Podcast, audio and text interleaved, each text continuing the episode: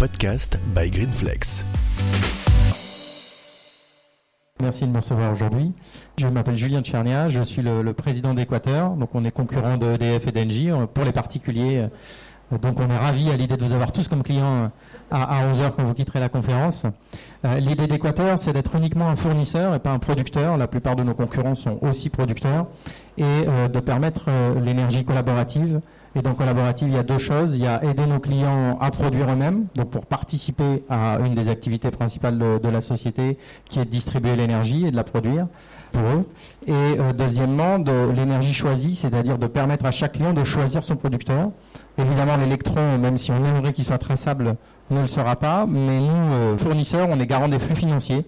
Et donc ça permet aux clients de choisir soit par rapport à une liste spécifique, soit avec la blockchain, on en parlera je pense, qui est, euh, qui est son producteur, à qui va son argent. Je suis beaucoup plus optimiste que, que vous, c'est pas ce que je vois sur le marché. Je vois absolument pas cette tendance à consommer pour consommer. Si on fait du surplus, ben on gagne plus d'argent que si on consomme plus, il n'y a pas de doute, puisque dans un cas on a une recette, dans l'autre cas on n'en a pas, donc c'est ce que vous venez de dire. Euh, ensuite, je vois deux choses. Il y a deux types d'investissements.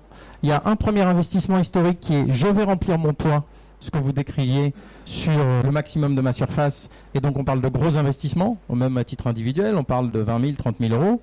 Et donc là, il y a une logique économique que vont rechercher les gens qui font cet investissement. C'est des gens qui ont de l'argent, donc qui nécessairement euh, comparent euh, cette rentabilité de ce projet-là avec d'autres projets. C'est tout son toit, c'est 20 000, 30 000 euros. Hein. C'est pas, on parle pas de, de faire toute une copropriété. Ça fait beaucoup. Et par contre, il y a, y a des nouveaux modes de consommation qui est l'autoconsommation, où les gens le voient plutôt comme un potager, donc ils réfléchissent plus en termes de rentabilité, de retour sur investissement. C'est question, Monsieur Ortega comprenait pas trop ça, mais c'est une tendance de fond.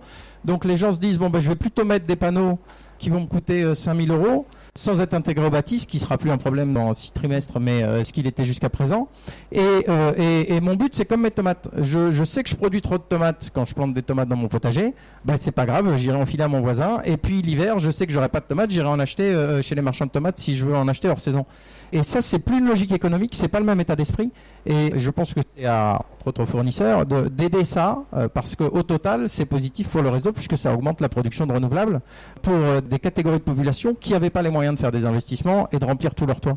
Je suis plutôt optimiste par rapport à ça. Pour l'autoconsommation collective, Enedis nous a un peu rassuré fournisseurs en disant qu'ils allaient mettre en place tout un système qui permettait de, de comparer les profils de consommation de chacun par rapport au profil de production du site collectif et de lier ça pour que nous, fournisseurs, on soit sûr de facturer que la bonne partie et de revendre que la bonne partie à chacun.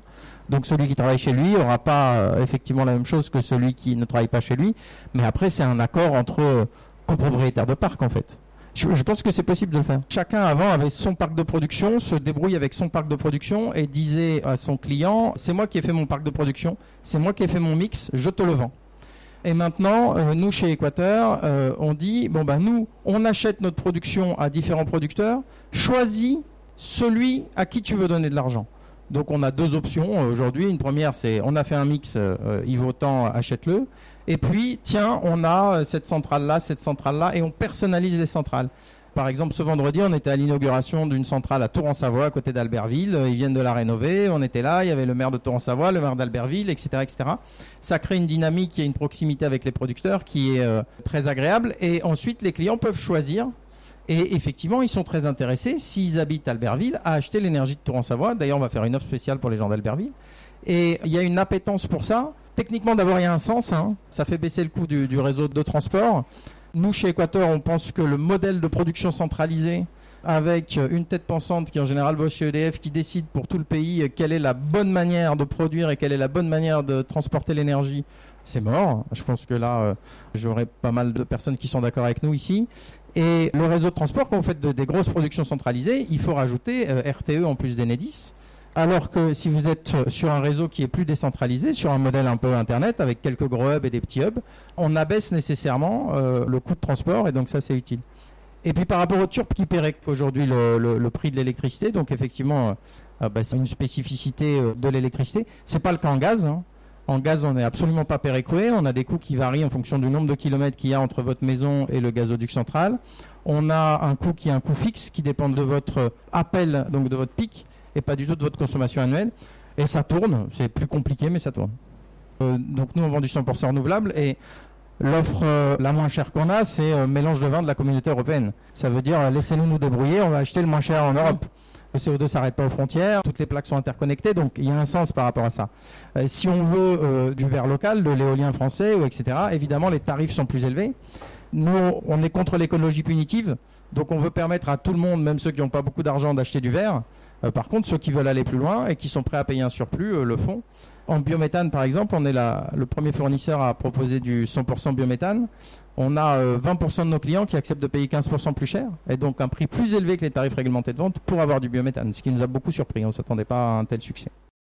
Nous, on est le premier fournisseur au monde à accepter les solar coins en moyen de paiement. Les solar coins, c'est un bitcoin solaire. Donc il y a une fondation aux États-Unis qui s'appelle la fondation Solarcoin qui va donner un solar coin par mégawattheure euh, d'énergie produite.